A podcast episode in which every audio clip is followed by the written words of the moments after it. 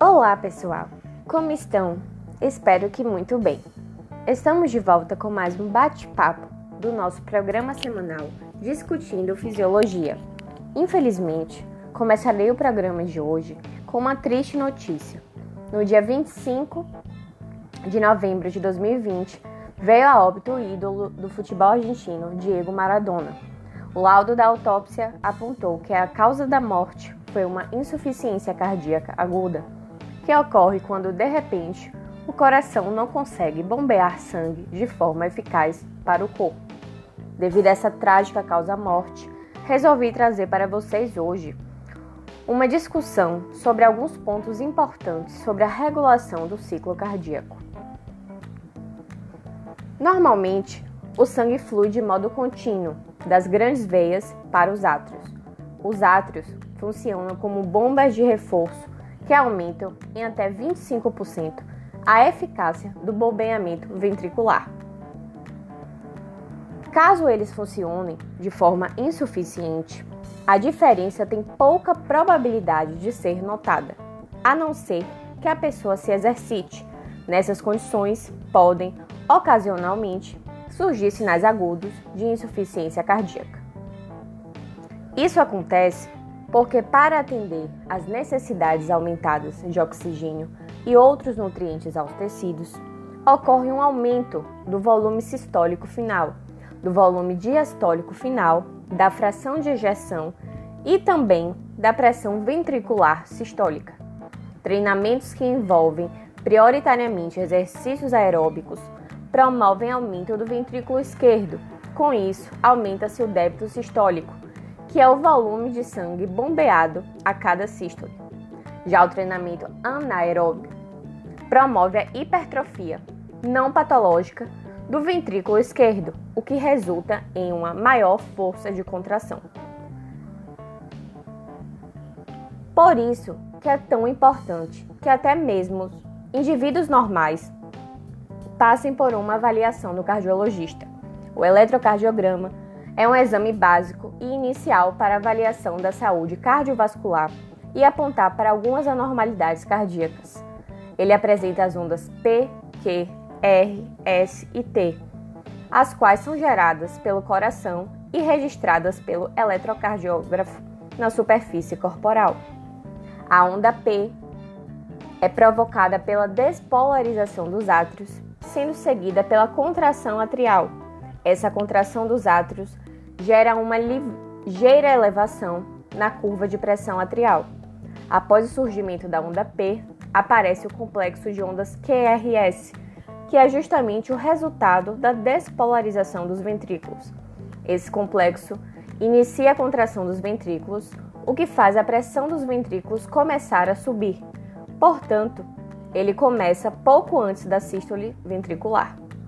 A onda T, por sua vez, representa a fase de repolarização dos ventrículos, momento em que as fibras musculares dos ventrículos começam a relaxar. Ela, portanto, ocorre pouco antes do fim da contração ventricular. Outro exame físico importante é a auscultação dos sons do coração, que podem revelar muitas condições cardíacas patológicas. Durante o ciclo cardíaco, o coração primeiro sente o impulso elétrico que leva à atividade mecânica, sob a forma de contrações atriais e ventriculares.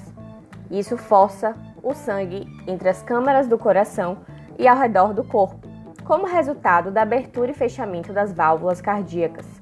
Essa atividade mecânica dá origem a vibrações de toda a estrutura cardíaca.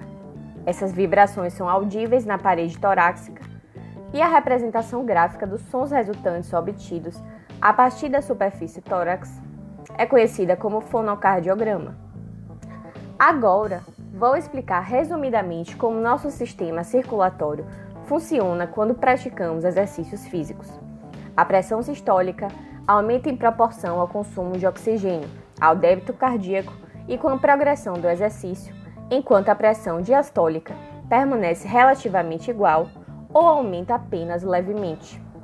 Com a mesma carga relativa de trabalho, as pressões sistólicas são maiores quando o trabalho se realiza mais com os braços do que com as pernas, devido à menor massa muscular e a menor vascularização que existe nos membros superiores. Em pacientes hipertensos ou com predisposição, o estímulo do exercício escalonado, com o objetivo de levar a frequência cardíaca máxima durante um teste de esforço, pode produzir uma resposta hipertensiva, tanto sistólica como diastólica. Em pessoas treinadas em exercícios aeróbios com a finalidade de prevenir doenças ou recuperar a saúde, e, sobretudo, em esportistas de competição, principalmente nas modalidades de resistência, durante exercícios de grande intensidade, aumenta-se consideravelmente a pressão arterial diferencial, elevando a sistólica e diminuindo a diastólica, e produzindo uma diminuição da resistência periférica geral, com o propósito de levar a um fluxo sanguíneo maior e de oxigênio aos tecidos que trabalham, em especial aos músculos, de uma forma econômica e efetiva. Durante o exercício isométrico, ou seja, o estático, com pesos e com máquinas hidráulicas, as pressões sistólica e diastólica aumentam o estado hipertensivo, o que constitui um risco para o indivíduo hipertenso ou com outra doença cardiovascular. Como se sabe, a hipertensão arterial sistêmica impõe uma carga crônica sobre a função cardíaca.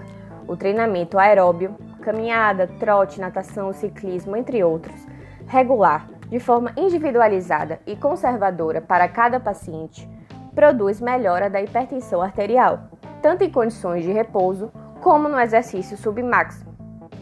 Devemos ser cuidadosos com os estágios graves e muito graves da hipertensão arterial sistêmica. Apenas com acompanhamento médico, a prática de exercícios físicos é indicada para estes indivíduos. Pacientes com hipertensão arterial leve podem realizar sem exageros exercícios de força de caráter isotônico ou dinâmico, sempre sob a prescrição médica e com pressão arterial normal.